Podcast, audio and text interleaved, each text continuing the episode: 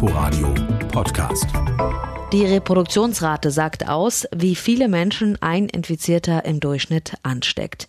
Je niedriger der Wert, desto besser. Liegt die Reproduktionsrate bei über eins, steckt ein Infizierter im Mittel mehr als einen anderen Menschen an. So erhöht sich die Zahl der täglichen Neuinfektionen.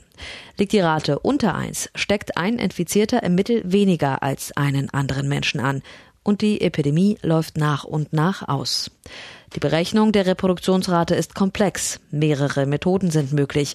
Grob vereinfacht dargestellt, berechnen die Wissenschaftler des Robert Koch Instituts die Zahl, indem sie annehmen, dass eine Ansteckung im Durchschnitt nach vier Tagen erfolgt. Auf dieser These aufbauend vergleichen sie dann die gemeldeten Neuinfektionen eines Tages mit den Neuinfektionen von vor vier Tagen. Inforadio Podcast.